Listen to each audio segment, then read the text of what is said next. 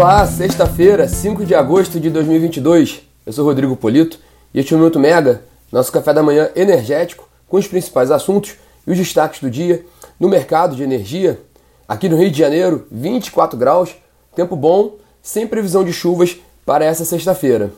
Bom, o destaque do bate-papo hoje né, é, sem dúvida, a primeira Assembleia Geral de, de Acionistas da, da Eletrobras, agora privatizada, né, que vai eleger pela primeira vez né, o Conselho de Administração da companhia nesse novo momento da, da, sua existência, né? O primeiro conselho de administração da Eletrobras privada. A gente vai falar bastante sobre isso aqui hoje, né? Mas vamos começar, como sempre, pela atualização do dia de ontem, né? É, no mesmo dia que o presidente da Petrobras, Caio Paz de Andrade, esteve reunido com o ministro da Economia, Paulo Guedes, a companhia anunciou, né, aprovou um novo reajuste, né, uma redução do preço dos combustíveis. No caso, ontem foi uma redução do preço do diesel, né? Uma redução de 3,5% do, 3,5% do preço do diesel fornecido para as, para as refinarias, né? Saindo de R$ 5,61 para R$ 5,41 por litro, né? A partir dessa sexta-feira. Essa foi a primeira redução no preço do diesel na gestão de Caio Paz de Andrade. Lembrando que ele já fez duas reduções, a companhia, na sua gestão, já fez duas reduções no preço da gasolina, né?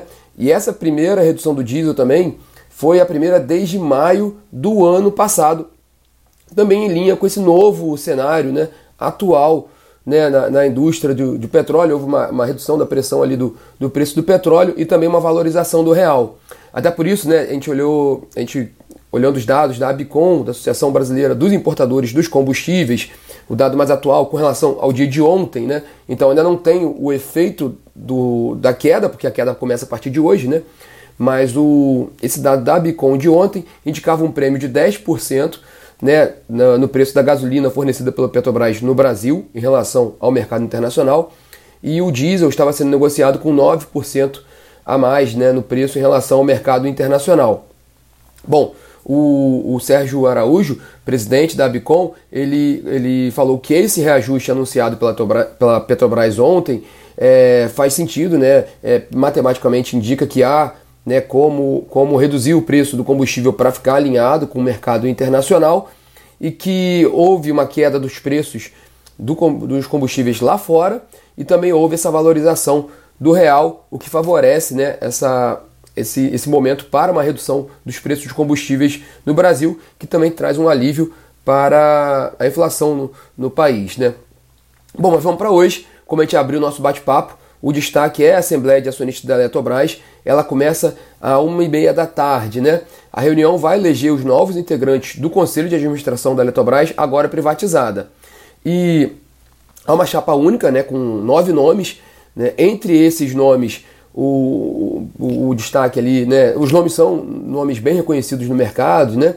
Mas tem ali um destaque para o nome do Ivan Monteiro, que foi ex-presidente da Petrobras e ex-diretor financeiro da Petrobras também, um dos principais responsáveis pela recuperação da Petrobras, né? Nos últimos anos. Ele está sendo indicado para o Conselho de Administração da Eletrobras. Muito se fala da possibilidade, inclusive, dele ser o presidente do Conselho de Administração da empresa após a eleição no dia de hoje. Também há a indicação do nome, por exemplo, da Marisete Pereira, né, ex-secretária executiva do Ministério de Minas e Energia, com uma larga trajetória no setor elétrico, principalmente no Grupo Eletrobras, então conhece bastante da empresa, é, e, e, outros nomes que integram essa lista né, da, da chapa única é, indicada para, para a Assembleia dos Acionistas. Um dos nomes da chapa, porém, é do Otávio Lopes, que é ex-presidente da Equatorial, do Grupo Equatorial Energia, também bem conhecido no mercado e também com uma trajetória muito boa né, nessa gestão da Equatorial Energia, ele estava sendo indicado para, ele está sendo indicado para o Conselho de Administração da Eletrobras, mas nesse meio do caminho, né, da indicação, né, da, da convocação para a Assembleia, ele foi ele foi escolhido ali pela, pela administração da Light, né, para ser o novo presidente da Light, cargo que ele deve assumir em meados desse mês, né, em meados de agosto. É, com isso, né, ele não deve, não deve assumir o conselho de administração da Eletrobras, mas de qualquer forma não houve uma mudança na chapa, né? O que deve acontecer, conversando com algumas pessoas próximas, né, é, de, desse tema, é que a chapa deve ser eleita, né, os nomes da chapa, e ele não deve assumir esse cargo, né?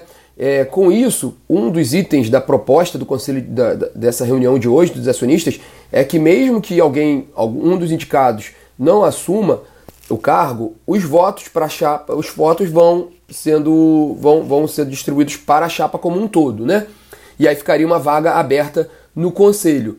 É, desses nove nomes entrariam oito e ficaria uma vaga para uma futura eleição.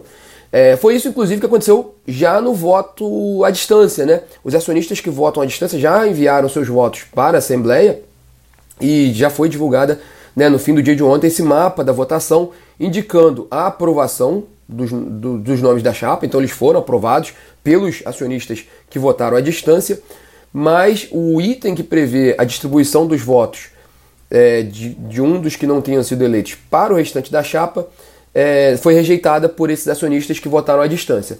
Mas a questão também é que eles têm uma representatividade muito pequena no, no, no total da eleição. Né?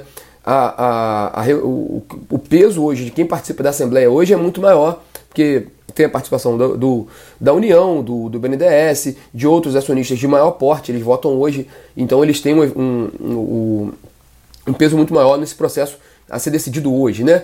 É, e a gente acompanha de fato como é que vai ficar. O que é interessante nesse voto à distância é que ele dá uma indicação mais ou menos do que, do que se esperar. Né? Isso que a gente pode esperar para hoje. A tendência, né, é, até pela movimentação no mercado, é que seja eleito, né, é, é, sejam eleitos os nomes da chapa e fique essa vaga em aberto para uma definição mais para frente.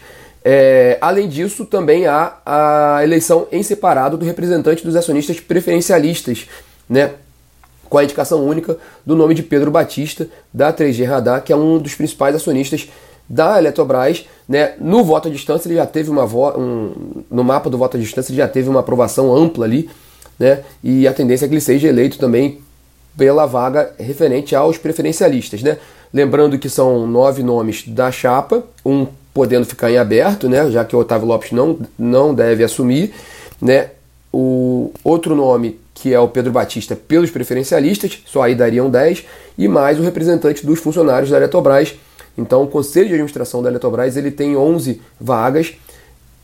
Ao fim desse processo todo, deve ficar apenas uma vaga em aberto, né? Bom, é, e falando sobre a Eletrobras privada, né? É, esse conselho vai ter muito trabalho pela frente, né? Não só o conselho, como a nova diretoria que deve ser formada após a eleição desse conselho, né, que vai ser uma das primeiras tarefas do conselho de administração, é definir o time que vai tocar ali à frente mesmo, né, a companhia, porque há muitas oportunidades, claro, né, o Eletrobras vai entrar agora como é, player privado num mercado com, com possibilidade de negociação de, de energia no mercado livre, da, da dos projetos das usinas que foram descotizadas, né, com um novo contrato de concessão, mas também tem muitos desafios, porque essa nova gestão da companhia vai ter que administrar suas grandes subsidiárias, né, a Furna, Chesf, Eletronorte, Eletrosul, que historicamente eram independentes, né, muito independentes, e que desde já dessa gestão do, da última gestão do Wilson Ferreira Júnior já estava havendo mais uma, um alinhamento entre essas companhias, né, e é isso que a gente tem, tem que acompanhar daqui para frente, como é que vai ser essa essa gestão da Eletrobras privada com essas subsidiárias históricas da companhia, algumas delas até mais antigas do que a própria Eletrobras, né? é o caso de Furnas, por exemplo, mas vamos acompanhar esse, esse desafio à frente da, da companhia. Né? Continuando a agenda de hoje, às 10 horas da manhã tem teleconferência de resultados da AS Brasil. Né? A companhia é, reportou ontem, no fim do dia, um lucro de 9,3 milhões de reais, com uma queda de 65% em relação ao segundo trimestre de 2021. Né? A matéria completa sobre o resultado da S Brasil está na plataforma, né? no nosso site, megawatt.energy, e também no aplicativo feito pela Camila Maia, quem quiser conferir. Uma outra notícia interessante dentro da, da, da, da AES Brasil foi que a companhia comercializou pela primeira vez créditos de carbono de parques eólicos do Mandacaru e Salinas no mercado dos Estados Unidos. Né? Foi uma operação que envolveu 465 mil créditos de carbono por um valor total de 2,3 milhões de, de dólares, né? E apesar de um valor pequeno, se a gente olhar o peso do balanço da, da AS Brasil, né, a companhia destaca até que isso foi, um, foi uma operação até para agregar mais conhecimento né, sobre esse tema né, do mercado de créditos de carbono. Então, essa matéria também está disponível na plataforma. E hoje, após o fechamento do mercado, né, vai ser a vez da catarinense Celesc divulgar o seu resultado do segundo trimestre também de 2022. Bom, e na agenda do ministro de Minas e Energia, Adolfo Saxida. Ele cumpre a agenda no Rio de Janeiro hoje, com visitas institucionais à PPSA, né, que é o, o, a estatal que representa os interesses do governo nos contratos de partilha de produção na área do pré-sal e também com uma visita institucional à ANP, a Agência Nacional do Petróleo. Lembrando né, que agora, com a publicação do, do da, da, norma prevendo o, o, o ciclo de, de oferta permanente né, de áreas do pré-sal para o fim do ano. Então é um tema também interessante a ser trabalhado ali com a ANP e que o mercado tem acompanhado de perto também essa oportunidade desse leilão no fim do ano, né, de áreas de petróleo. É, e o ministro, de, de, ministro da Economia, Paulo Guedes, se encontra com executivos do setor petroquímico e da Associação Brasileira da Indústria Química lá em Brasília. Bom, pessoal, esses são os destaques dessa sexta-feira. Quem entrou depois e quiser conferir o bate-papo desde o início, já já a gente está subindo o podcast do, do Minuto Mega de hoje, com um destaque muito grande para essa Assembleia de Acionistas da Eletrobras, que acontece a uma e meia da tarde e vai definir o novo conselho de administração da companhia, agora privatizada. E vocês também podem acompanhar essas atualizações tanto na plataforma quanto no aplicativo. É isso aí, pessoal. Tenham todos uma ótima sexta-feira e um ótimo final de semana. Até segunda-feira. Tchau, tchau.